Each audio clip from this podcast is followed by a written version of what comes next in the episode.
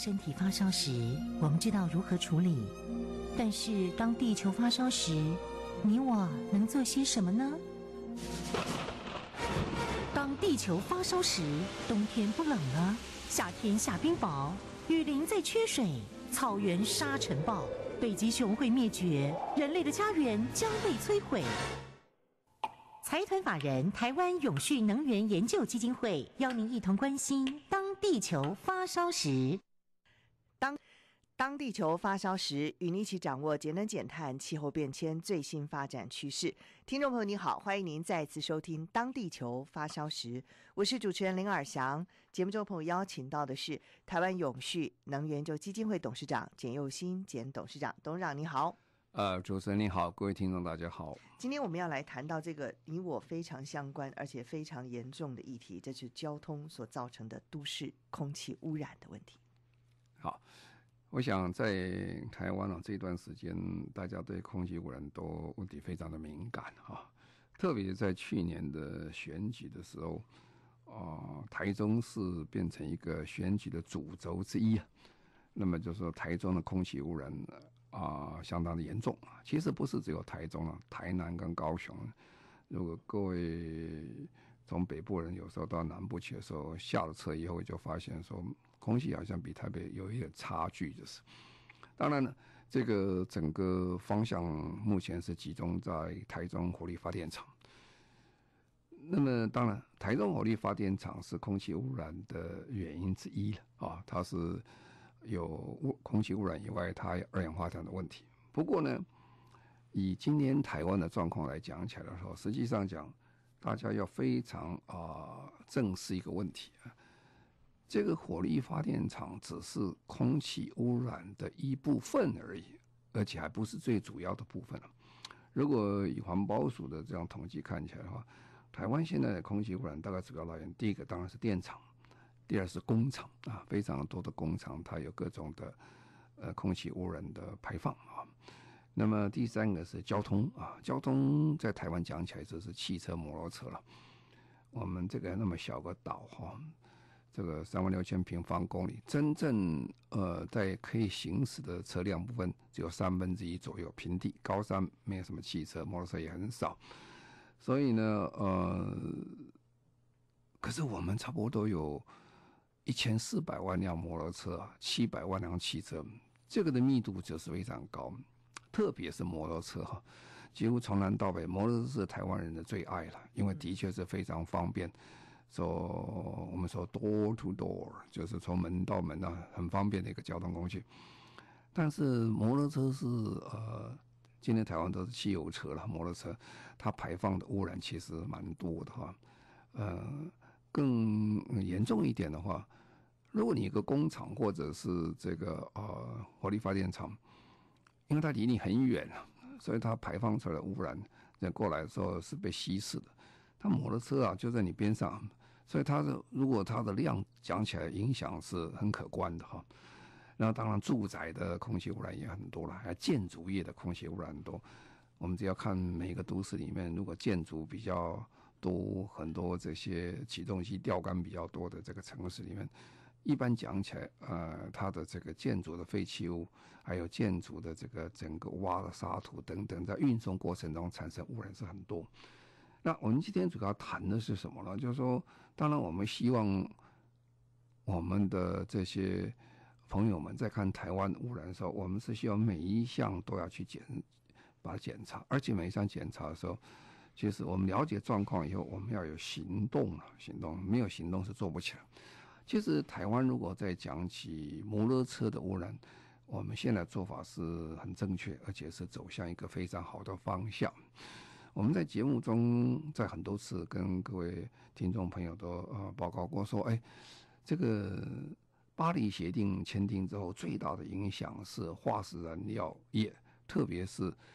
汽油、石油、柴油等等的使用会受到非常大的一个限制，甚至将来会减少到没有。那么这个状态中就会产生第一个问题，像全世界非常关心一个问题，就是说，二零二五到二零三年有很多国家开始制定法律，已经限制不准再卖新的汽车，这卖新的柴油车啊，这个包括最有名的开第一枪的是挪威啊，挪威二零一六年就宣布了不可以的，然后后来爱尔兰啊、荷兰啊、英国、德国、法国，有的是讲二零三零年，有的二零三五年、二零四零年。那么呃，即使连印度啊，这个汽车比较少的国家，他们都直接宣布二零三零年啊。从这里看得出来，这是一个世界的趋势。那台湾呢？台湾其实我们没有汽，第一个我们第一个我们自己汽车没有像全部的汽车生产公司啊，我们装配比较多了，所以汽车工业当然对台湾影响很大，不像很多国家。汽车是主要工业，比如说德国、日本啊、美国啊，这个很严重的。那如果这个没有，就非常非常大一个问题，就是说，呃，很多原有的这些企业、原有的工厂，它可能要早做准备啊，不准备的话，将来很可能一夕之间被淘汰掉。我们看最近的这个电动车是不断的在成长，成长的非常的快啊。那么有一天呢，这个黄金交叉之后呢，电动车的成本下降，然后汽车成本还会高的时候，可能一夕之间呢，很多产业都没有。这就是为什么美国的这个呃电动车公司 Tesla，这公司其实一直在亏本啊，可是它股票市值哦比那个福特汽车公司还要高。呃，福特汽车公司是是是卖真的汽车，而且卖了很多，而且还有年年还可以赚一点钱。它股票市值不高了，因为那股民投资看呢，它是比较没有前途的工业。那我就回过来讲台湾了。刚才讲台湾，我们没有那么多呃汽车制造厂，其实我们装备厂。但是台湾有全世界一流的这个摩托车这个呃生产公司了。那最近呃这个。环保署在宣布说，我们对电动机车的补助可能要到今年年底就结束了哈。啊，这个后来就产生非常大的争议出来呀。很多人讲说，哎，怎么这个呃会不再补助呢？因为另外一股声音又出来了啊。行政也说他非常关心，说台湾原有的这个汽这个汽油的这个啊。摩托车公司，他们还有很多的员工，上万的员工，生计的问题，我们要考虑这个问题。等等，实际上讲哦，长远的讲起来，这刚跟刚才我讲汽车问题是相同的。每个行业都要一个很重要概念呢，这是什么时代啊？这个时代的变化，你要走在时代之前呢。如果你走在时代之后的话，很可能你现在。好，还可以活一个比较好的日子。几年之后，突然之间就消失掉了哈。这个最明显的就是一九九零年代时代，呃，纽约，纽约本来都是马车在那边开，非常华丽的马车，好马车，各种马车都有。突然开始有汽车出来说，大家笑笑啊，这个汽车怎么可以？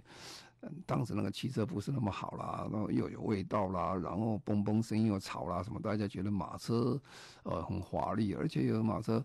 呃，看起来是非常低审的，做得很愉快。可是过了不了几年啊，这个马车公司通通都没有掉了。为什么？因为它没有办法跟汽车竞争。那电动车也是这样，电动摩托车是这样。我们看台湾啊，我们可能会创造全世界第一个呃全国的电动摩托车的交通工具的一个国家啊，这是很了不起啊。因为过去几年，其实在政府的政策下，我们是补贴摩托车了，电动摩托车。电动摩托车开始成本是非常高啊，任何的行业开始成本都这样，有政府的补贴。政府补贴以后，就慢慢慢慢成长起来。去年哦，台湾的电动车已经占到新车的大概百分之十左右哈。那今年呢，哦，他说成长非常快，他有可能今年会成长到两成。如果以这样速度下去的话，你可能看到未来很短的时间内，台湾整个摩托车产业的生态会非常大的变化。这也就是说，呃，有几个重要的因素。第一个因素就是气候变迁，产生能源的转换，能源转换将来会大家会不再用这个汽油，啊，这是很大的变化。那第二个就是说，电动车的成本、电池的成本开始大幅度的下降，这也是我们看到了。我们几次跟各位说明一下。这个风力发电跟这个呃太阳能发电，为什么最近几年越跑越快了？因为它的价格不断的在下降，每一年都在下降，每五年是巨幅的下降。那么这种状况下，电池的价钱也在巨幅的下降。那电动摩托车因为产能加大以后，它平均分摊它的这个模具成本，它成本也在下降，所以我们可以看到，台湾的摩托车其实这个产业正在巨幅的变化当中。我们可以看到这些过去非常杰出的不少的这些摩托汽车制造公司哈，如果他们没有及时的反应转过来做电动车的话。很可能未来的前途并不太看好哦，这也就是为什么台湾最近几年很多的这些传统的有名的呃摩托车公司跳进去做什么？做这个呃这个电动摩托车。那当然，Gogoro 变成台湾是全世界最有名的一个例子了，做得非常好。它不但在台湾做，它外销到国外去了。所以这个变化正在发生当中。好，那现在我讲到这里的目的在跟各位说明。交通的变化，第一个是交通工具的变化。交通工具变化，从传统的摩托车，啊呃，传统的汽油车、柴油车变成电动车，或者是将来氢燃料车。日本人现在全力在推氢燃料车，因为氢燃料车出来真的是很干净，因为它的排气就是水嘛，就是水蒸气，这一点问题都没有。好，那。那另外一种做法就是说，我对这个整个市场哦，还有这个对整个环境，我做某一个限制哈，限制以后造成一个结果了，你就会改变你的这个交通工具的使用，你就觉得我用柴油车、摩托车是不得挺方便啊。这个最有名的是在伦敦啊，各位想英国人呢，实在是讲起来令人是很佩服了哈。最近的看一下统计，英国是现在全世界。在这个气候变迁议题是最领先的国家，它不但领先在政策面，啊，它领先在执行面，而且它其创造一个新产业出来。那在这个呃现任的这个英国首相 Teresa May 啊，呃，他因为这个脱欧的事情不是很理想，他在很快他就要下台啊。不过下台以前，他已经送给这个英国的国会，他说。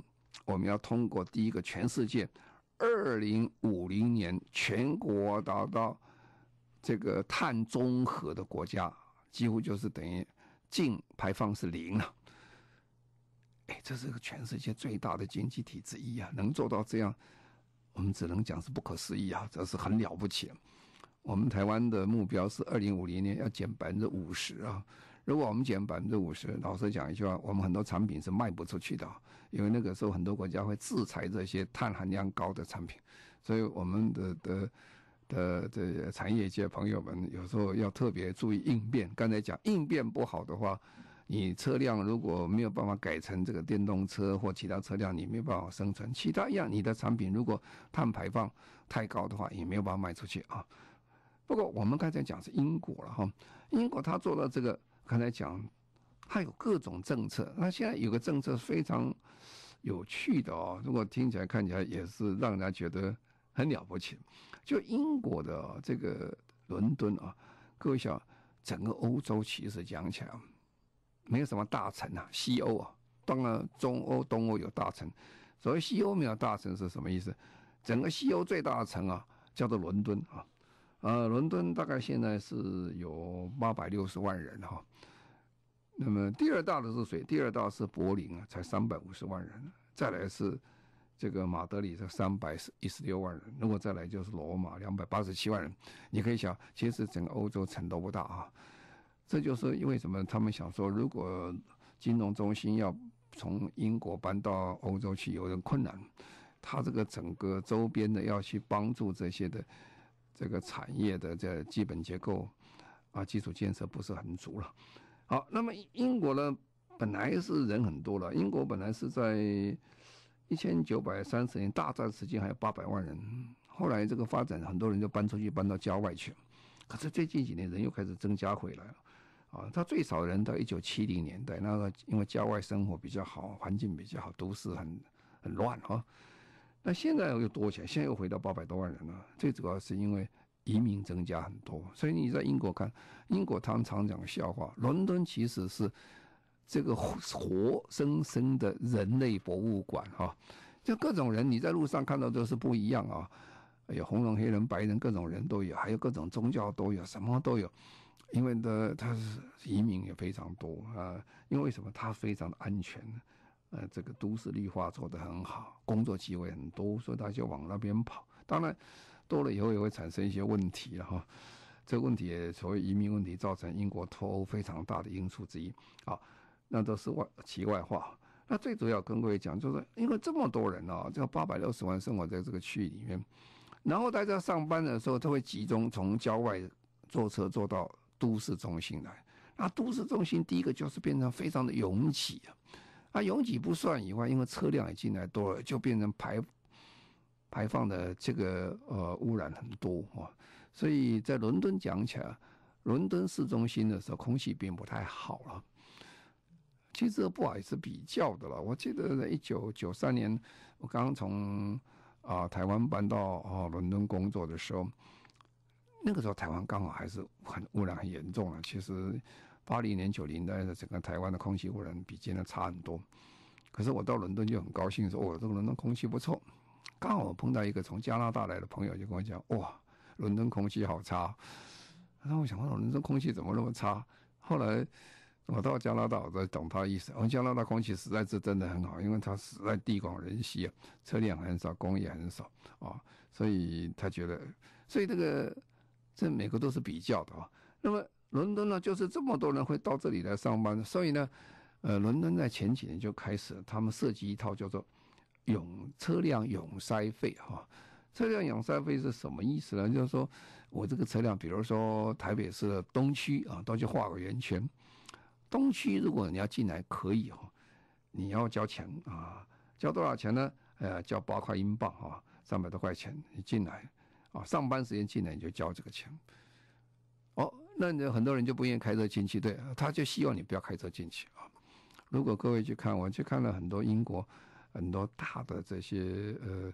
银行啊，或者是那时候我们到他们那去访问的时候，我一看他们，他们都没有什么地下停车场，因为他就故意不让你车进到地停车场，因为车辆都开进来，他没有办法这边指挥交通，因为太拥挤了。所以他，但是它的地铁非常方便的，捷运系统非常，你就坐捷运系统就没有什么问题。好，那那这永塞费设计出来其实很有效了哈，因为大家算算，哎，我在花。花不来，我就开车到里面去，又不容易，找不到停车，又要交那么多钱，我就不如坐地铁，要不然我就坐计程车过去就很好。那永塞费实行这么多年了以后，其实是蛮有成效的哈，蛮有成效。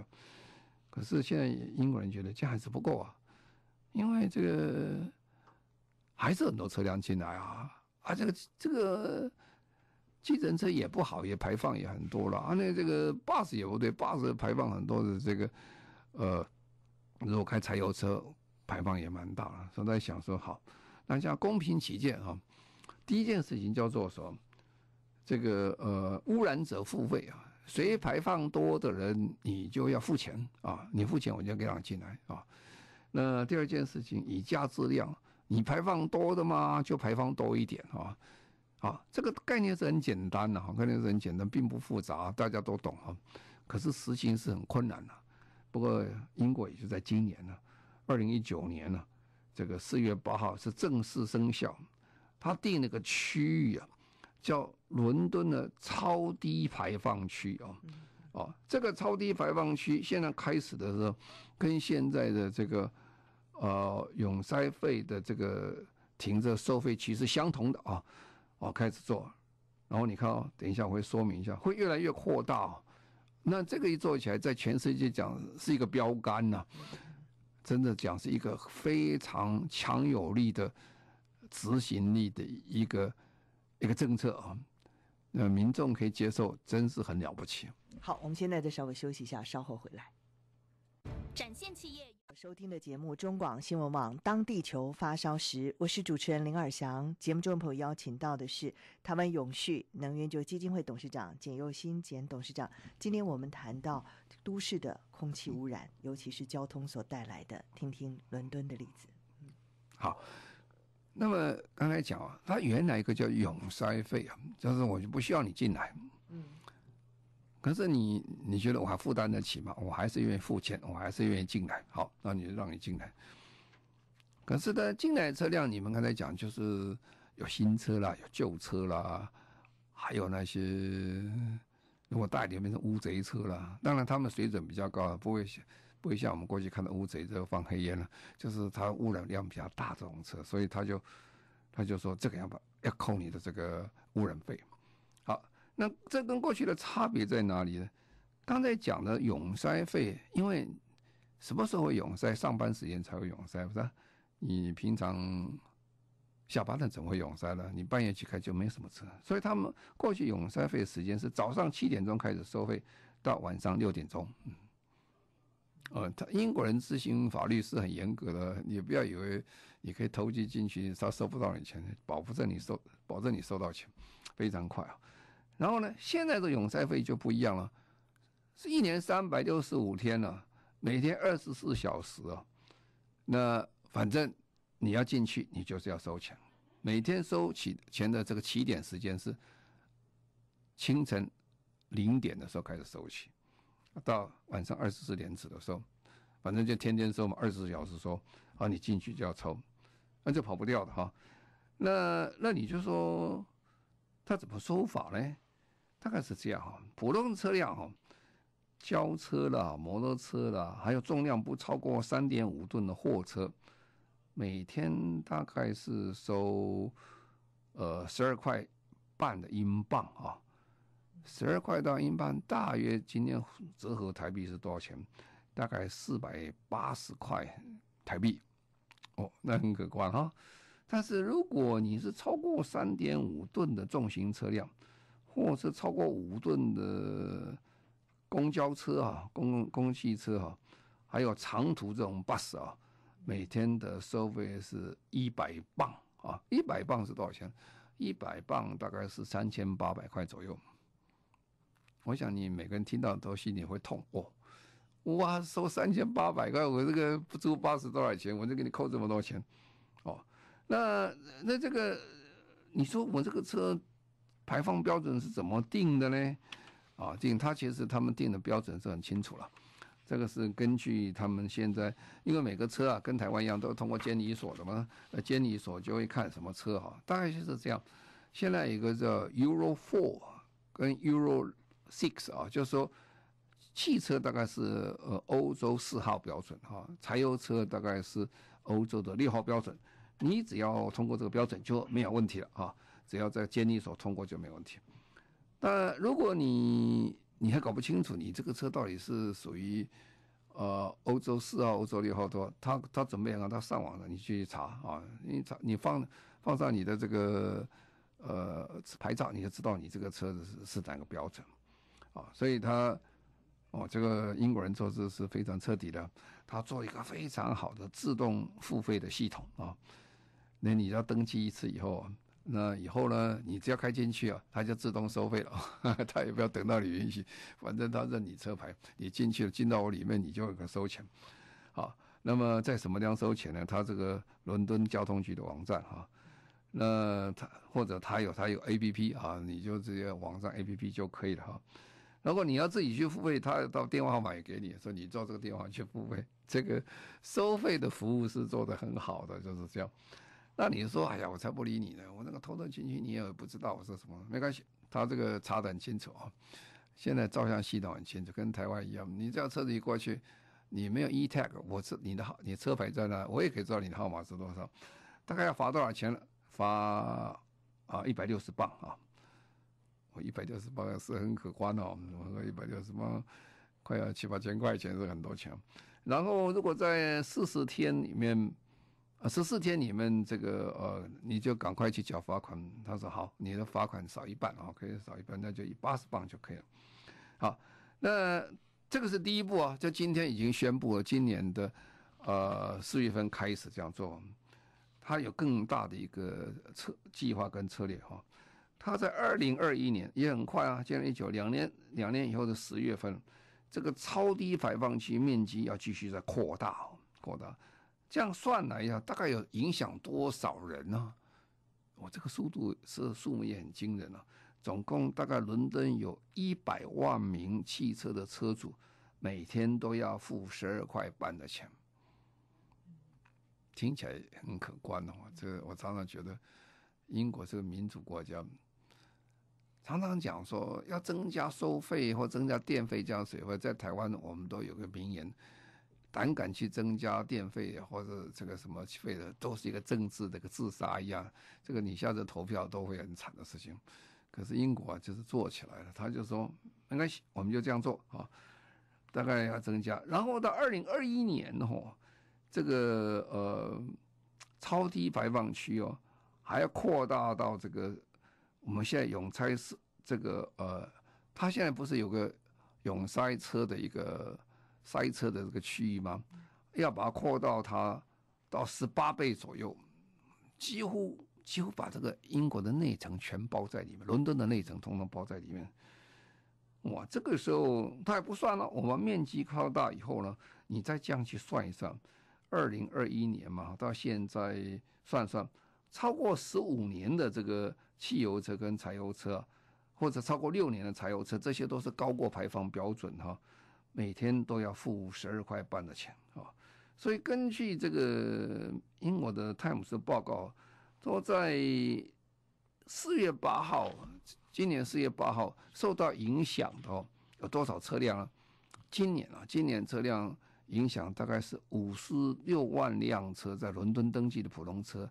跟二十七万辆的这种箱型的货车啊，这这个受到影响。二零二一年以后啊，收费就更大了哈。受到影响的普通车辆还在增加十万，还要三再增加三三万五千辆箱型的车，货车三千呃卡车大概有三千辆左右。那么因此这个加起来就刚才讲一百万辆车受到影响。那么当然收了这个这个增增大以后。呃，当然收费会增加不少了。他们算算算，增加多少钱了？其实讲起来，对英国这个市政府的收入讲起来，不是增大到哪一些，大概收到十五亿英镑左右。十五英镑是多少呢？哦，他现在这个塞车的车费啊，就是这个永塞区的塞车经费，一年收费大概两亿，二点三亿左右，大概是六倍左右。所以你大概可以了解说。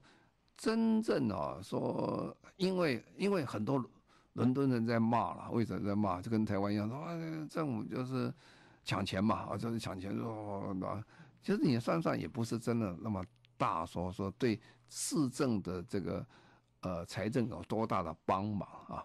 虽然这个市政才能帮，但是杠杆了，你那个收到这个十五亿啊，对开车人是很痛的。开车人都有很奇怪的习性啊，在台湾也是一样啊。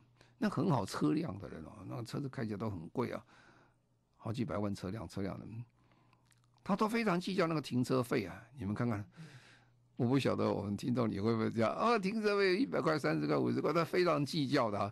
哦，不要以为他买个车辆说他有钱，他还是非常计较。那你一年要收到十五亿英镑的话，当然他很计较了啊。所以这个每一个计较的过程当中，我们都叫做在环保的立场上叫什么？这叫做一个教育功能就发生了。你不要开嘛，哦，你在这种都市这么挤的，空气这么坏的，呃，你最好不要开，你就用大众捷运系统来做。嗯，好，我们在这儿先稍微休息一下，稍后回来。您现在所收听的节目《当地球发烧时》，中广新闻网为您播出。我是主持人林尔翔。节目中朋友邀请到的是台湾永续能源就基金会董事长简又新简董事长。今天我们谈到都市的空气污染，看看各国呢是怎么样的来治理、来处理。我们提到了伦敦的例子，非常有意思。嗯，好，那刚才讲哦，这个呃，其实它是有两个系统在收费啊，一个是塞车费啊，啊，一个是什么？一个就是空气污染的钱。那么英国人在开始实行塞车的时候，他的想法是这样：他说，我还要鼓励那些很干净的车了。所以英国人在过去是这样哈，这个所谓 hybrid 的车啊，就是油电车啊或电动车啊，他们是不要钱的啊。他说，因为你这个改不干净的车进来没有什么关系，他鼓励他了。但是呢，现在改了，现在要把扩大说。你油电车、柴油车，你你你永塞费，我再不便宜给你啊，你不要免费了哦。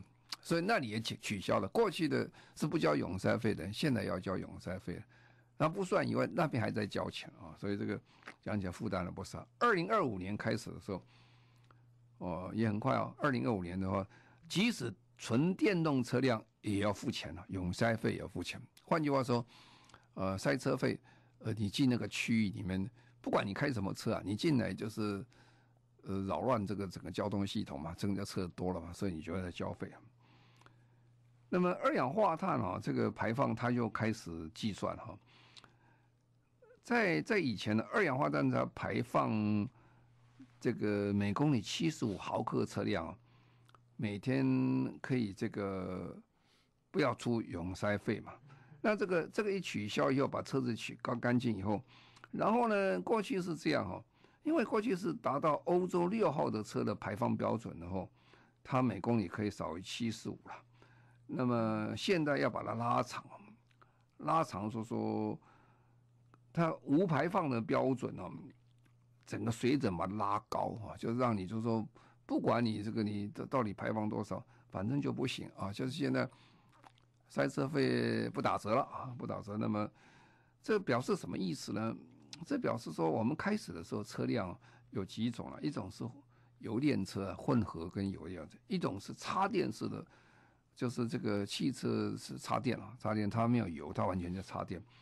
那么过去这个两个，如果在永塞费是可以便宜的，不要的话，那现在通通不行了啊，通通要缴费啊。